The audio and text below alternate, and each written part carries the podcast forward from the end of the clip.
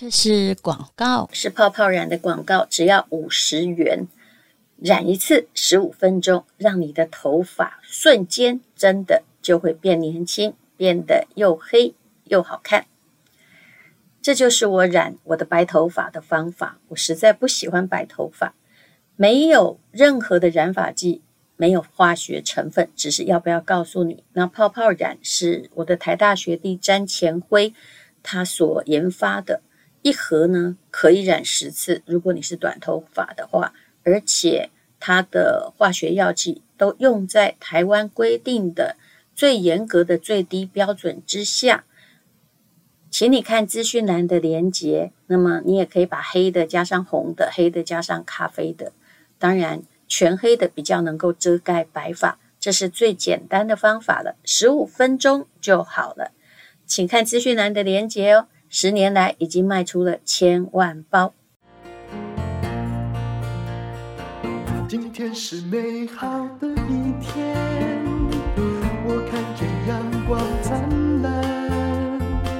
今天是快乐的一天，早上起床。欢迎收听人生实用商学院。我手上有两个女人花了五百万的故事，请你来评评理，这样花的值得或不值得？如果这两个五百万的故事太长，我就每一次先讲一个。第一个就是有一个女人花了台币五百万元买包，但是啊，人家一个还没卖给她呢。这是什么包呢？相信你也想得到了。这个故事是发生在大陆的宁波，有一位杜女士在一个爱马仕的店里面呢。前前后后呢，总共花了人民币一百四十万哦，我把它简约算成了五百万，一个包都买不到。你会觉得有没有可能呢？如果是贵妇，应该知道有可能。这是奢侈品的商业逻辑啊，这一定是一个铂金包。那么。铂金包是什么呢？就是之前我们讲过，Jane Birkin 嘛，他还不久前去世了。他是二十世纪八零年代最红的英国歌星之一。歌星有很多了，可以变成一个包款。显然，这个人有他的风格。那这个故事是被人家这样写的：说一九八三年，爱马仕的总裁哦，呃，这 John Louis 还有那个杜马斯，呃，对不起，他就叫。翻译成让路易杜马斯在飞机上遇到了 Jane Birkin，然后呢，他就是呃爱马仕的用户。当时爱马仕真的没有那么贵，就是个法国的品牌嘛。那遇到的老板，他就跟他说：“我现在啊，缺少一个周末用的手提包，就缺少一个妈妈包。你们要是能够出一款这样就好了。”于是呢，听说这个草稿还是。Birkin 画的啊，也有第二种说法，是不是的？这个杜马斯回去叫他的手下哈，就设计了一个手提包，然后用那个铂 John Birkin 的那个名字命名，叫做铂金包。这样一个包包，也随着这个 Birkin 的他自己的风格越来越流行。但是他早先就叫做妈妈包，不知道什么时候就被贵妇提在手上，变成了一个。至少说明你还有点钱的门槛。你要理解哦，其实，呃，在艺术的小说里面哦，常常写到包，因为他就是一位香港的知名作家嘛。那香港的女人很在意包的。其实，在我大学毕业之后，大概就是名牌包开始在台湾流行的时间。我们那时候就觉得有包就不错了呀，对不对？从书包换成上班包，那为什么当时真的名牌？知道的没几个，大概就是 LV 或者是爱马仕，我当时还不清楚呢。那拿一个名牌包是象征身份跟地位呀，啊，但是那时候我就对这个 idea 有点怀疑，因为一个包能多少钱呢？要象征身份地位，你干脆要不要把你家的地址别在你的胸前当别针，说我家住在东敦化南路，因为房子比包贵多了。但是你从我的思考逻辑来想说，其实用包来象征女人的身份地位或老公有没有钱，也是一个必然的逻辑啦。为什么？因为毕竟不会有人把你家的地址哦贴在你的胸前当名牌，对不对？每个人都要有一种贵族感嘛。那像爱马仕哦，到底有多难生产？什么一个师傅啊，怎么半年才能做两个啊？这个你就不用听了啦，这跟他们的策略有关系。他们宣称是手工制造，而且呢，号称这个是稀缺的产品。有多稀缺呢？其实，呃，有人做过门店数的研究，像 LV 的门店，听说是有四千家全球。那么，爱马仕基本上只有三百家左右。我不知道这数字还准不准确。我现在其实觉得爱马仕，如果连机场算起来的时候，是蛮多家的。爱马仕本身是有品牌溢价，人家毕竟经营那么多年。你看里面那匹马，就是以前他只是打造马具的嘛。可是呢，靠着这个历史，就慢慢慢慢的变成了皮具之间的精品。很多时候我们在广告词会故意用什么自行车的爱马仕啊，红酒里面的爱马仕啊，或者是啊围巾里面的啊不，爱马仕本来就有围巾，呃啊袜子里面的爱马仕啊。那你很少听到别人拿其他的品牌来打比方的，有啦，就是嗯、什么中的香奈儿啊，哈就好了。那第三个你就找不到，很少人会说这是什么什么的 LV 啊，所以你就大概知道这些品牌的层次。爱马仕很显然是在这个呃象征财富的链条的最上端。那铂金包的价格到底有多少钱？当然是由品质。食材来决定的。我早年也觉得人应该有一个铂金包啊，但是我后来发现，我只要买一个牛皮的，当时大概二十几万吧，我就觉得好贵啊。然后再发现这方面再比上去不得了，因为我朋友曾经买过一个鳄鱼皮的啊，然后那个钻呢，就是镶在爱马仕的中间那个扣扣，钥匙上也有钻，也就是说那个要七百多万。我心里想，哎呀。几十万我都觉得贵了，那再跟你比起来，我不得神经病吗？所以我马上放弃了这条。还好呢，在台湾也并没有一定要把爱马仕当名片的意思了。谁规定的呢？是不是拿一个布包很轻很愉快啊？那么目前爱马仕给铂金包的定价，大概入门款是在一万以上，加上奢侈品关税，大概啊一万是美元呢。台币大概是三四十万吧，嗯，那么也有人做过统计，二手市场上过去三十五年来，铂金包的价格涨了五倍。是啊，我就说我早期买只要二十几万嘛，哦哦，对不起，我把“只要”两个字收回来，那时候对我而言真的很昂贵啊。可是，在香港的拍卖会上啊，我常常接到那种拍卖会给我的 catalog catalog。有个铂金包拍出了一百六十万的人民币，它真的皮质蛮特别的啊！一百六十万人民币算起来呢，嗯，大概七八百万了。那为什么会有人要买？但我后来发现，那些拍卖会上的铂金包应该不是一般人真正的二手包，不是的，它其实没有用，它搞不好是有爱马仕或其相关企业。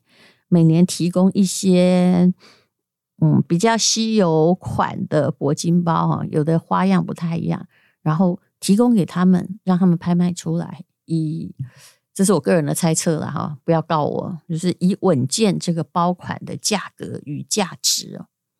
所以呢，它就是稀缺。那拍卖场的也不是真正的二手，因为看起来也都很新了。那为什么那一个女士花了五百万，她买不到一个铂金包，后来才把这件事别扛出来呢？其实啊，这跟配货比有关系。虽然配货比爱马仕是从来没有承认过，但是我相信各位贵妇都会了解，的确有这件事。早年的时候哦，他有订立一个游戏，如果你说。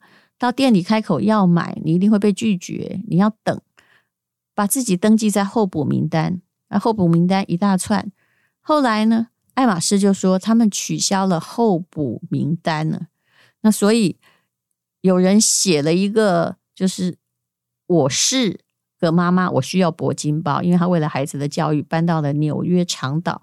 那所有富翁的太太都有铂金包，即使呢带小孩哦，在游乐园在那边玩耍，他要提着铂金包到那里，所以为了买一个铂金包，这位应该是有博士学位哦，工业标炳的女生就费尽了九牛二虎之力哦。这说真的还蛮好笑的，不只是人家用手工缝起来是就满包血汗的，你要拿到手啊，就连你老公或你自己赚很多钱，可能也还买不到。但我基本上认为是没有这么严重了。你在日本要买二手的，到底也还是到处都有，只是你还是可能连在日本都买到假的。怎么说呢？有一次我就问呃我的一个二手包朋友说：“那你们现在听说做的假的越做越真啦，那怎么鉴定呢？”他说：“哦，我有一台机器呀，我可以好像怎样把它扫码，然后进去验证，看它总部有没有登录这样。”不过呢，扫一次要五千元，哇，我都快昏倒了。这比任何的珠宝鉴定费还要贵啊。那么，如果你现在要买铂金包，现在登记又没办法，对不对？要如果你不想到真正的什么日本二手店去买，那你就要证明你对爱马仕的热爱啊，要买很多的爱马仕商品，然后他才会施舍你。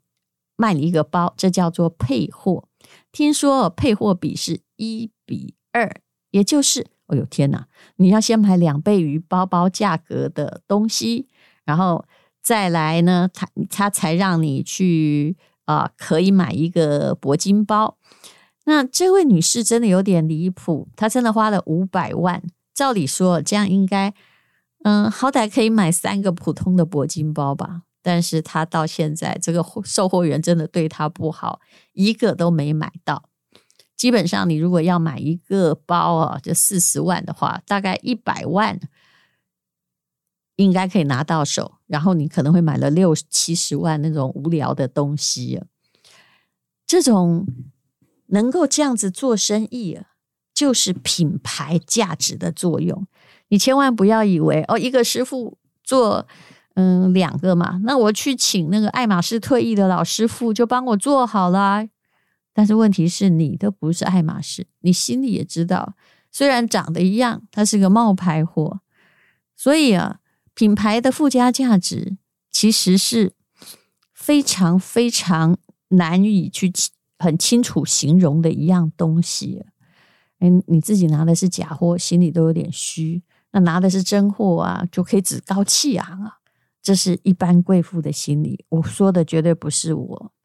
我的确也有那一两个包啊，就无聊的时候，呃，就要买一个犒赏自己，但我很少带出来。为什么？因为它太重了。我我觉得我好像在练举重一样，里面也装不了太多东西，而且大部分了，现在的凯利包有肩带，以前是没有的。那而且就当它没有肩带的时候，你还要完全扣好才能拎住那个把。对不对？那铂金包也是啊，铂金包基本上是没有肩带的，所以要要带出去，实在非常非常的沉重而且困难。嗯，不过问题也不在于它好不好用，不是吗？也不在于它皮质好不好，不是吗？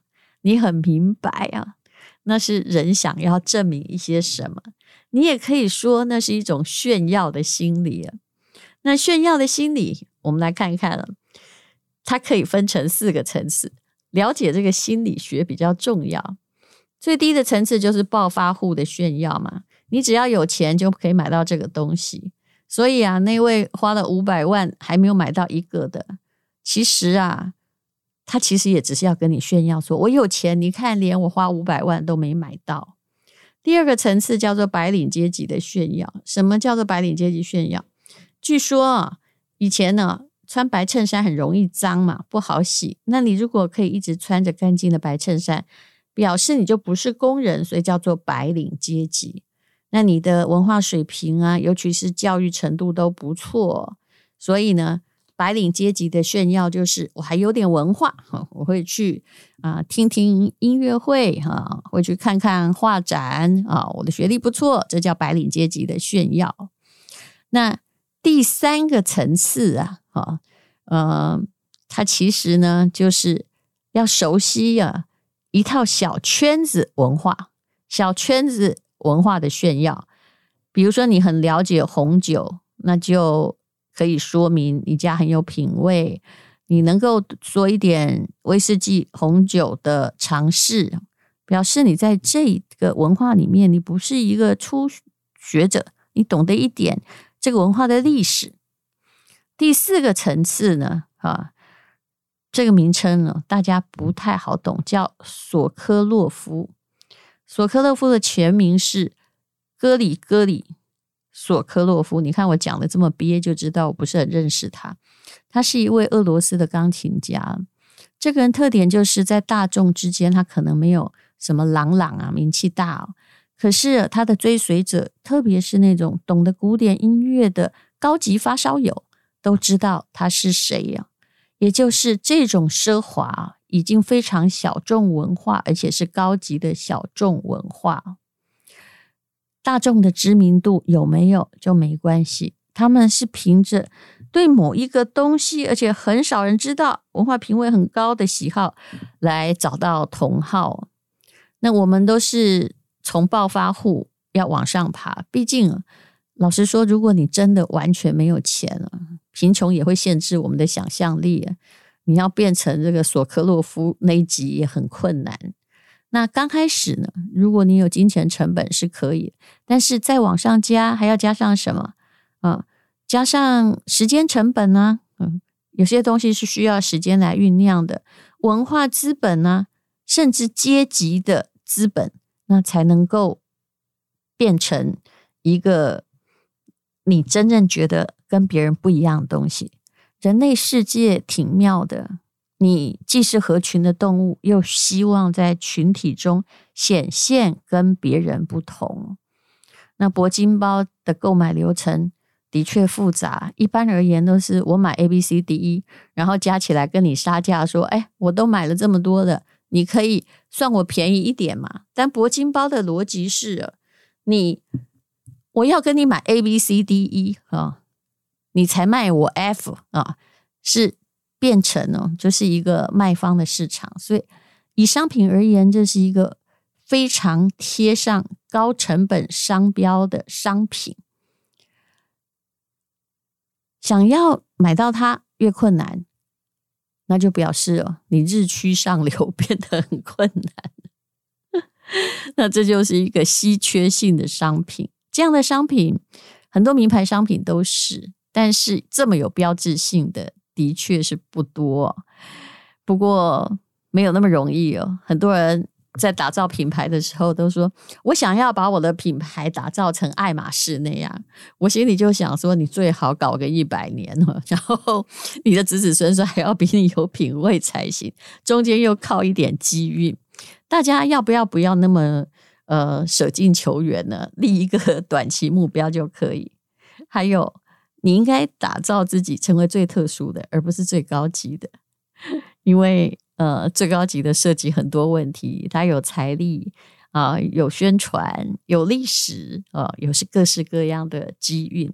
但无论如何，一个品牌或一个人，只要你有一些稀缺性的特质，就这个特质别人没办法有的。或者是你可以解决客户的一个痛点，比如说铂金包就解决了刚刚说的那位纽约妈妈作家，她想挤入上流社会的痛点。那只要去解决了这个问题，那么就是很有利的商品。谢谢你收听人生实用商学院。因为今天又可以，今天又可以。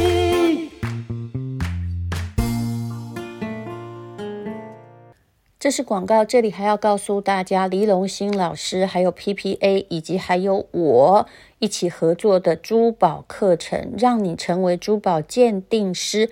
看完这个课程就会上手了，多一技之长在身，我觉得是人生中最好的事情。请你看资讯栏的连接，